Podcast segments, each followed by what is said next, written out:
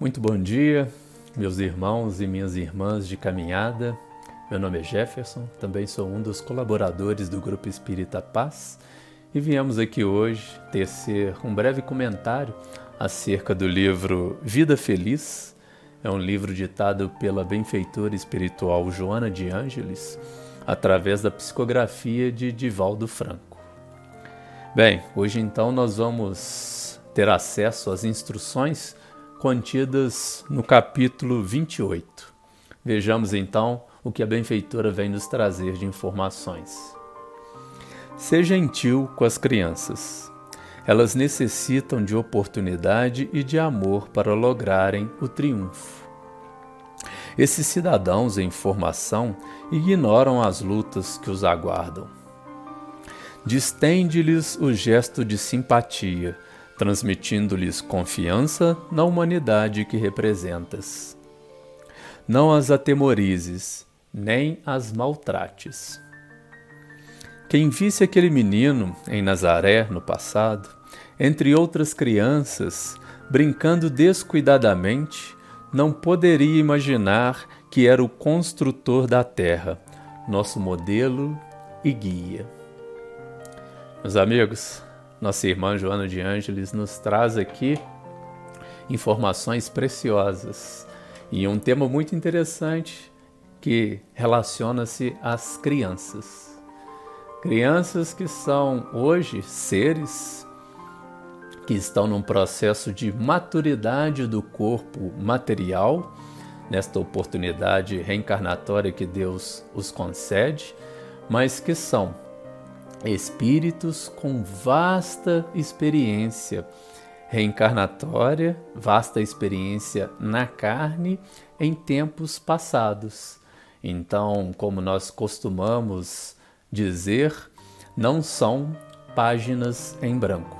Cada um, cada uma dessas crianças traz consigo uma grande história de vida enquanto espíritos imortais. Isso é fácil de perceber quando nós olhamos atentamente para cada um deles, quando nós percebemos crianças, às vezes irmãos, até mesmo gêmeos, então que convivem com os mesmos pais nas mesmas situações educativas, mas cada um com temperamento diferente. Alguns mais é, tendenciáveis à violência, à agressividade, outros mais dóceis, mais compreensivos. Então, vem daí, dessas experiências pretéritas, a impressão, o estilo de cada um desses espíritos, dessas crianças de hoje.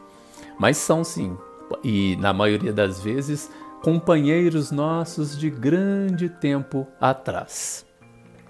E é importante, então, nós contribuirmos cada vez um pouquinho mais com estes nossos irmãos. É, eles que iniciam a empresa agora, né, essa nova oportunidade evolutiva, ainda estão maleáveis à conversa, a novas instruções. Então é importantíssimo que venhamos a contribuir com eles, já que nós, cada um de nós, recebemos, na medida que era possível e necessário, a oportunidade para chegarmos até o dia de hoje. Se conseguimos então hoje nos escutarmos, né, refletirmos sobre essa lição já na idade adulta, é porque alguém no passado nos deu o apoio necessário, o apoio que necessitávamos no momento para tecermos também e para concluirmos essa nossa fase infantil e chegarmos à idade adulta. Então é nosso dever contribuir com estes. É, dever enquanto cristãos, enquanto seguidores dos ensinamentos do Cristo. Porque um desses ensinamentos é exatamente faça ao próximo tudo aquilo que gostaria que lhe fosse feito.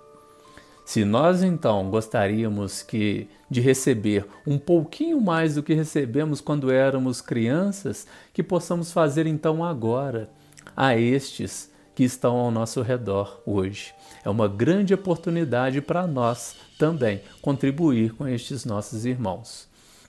E que, como é da lei, o passado é, está refletindo agora no nosso presente tudo aquilo que fizemos anteriormente, assim como o futuro que tanto almejamos, um futuro melhor, de maior paz, maior tranquilidade, depende exatamente daquilo que estamos plantando hoje.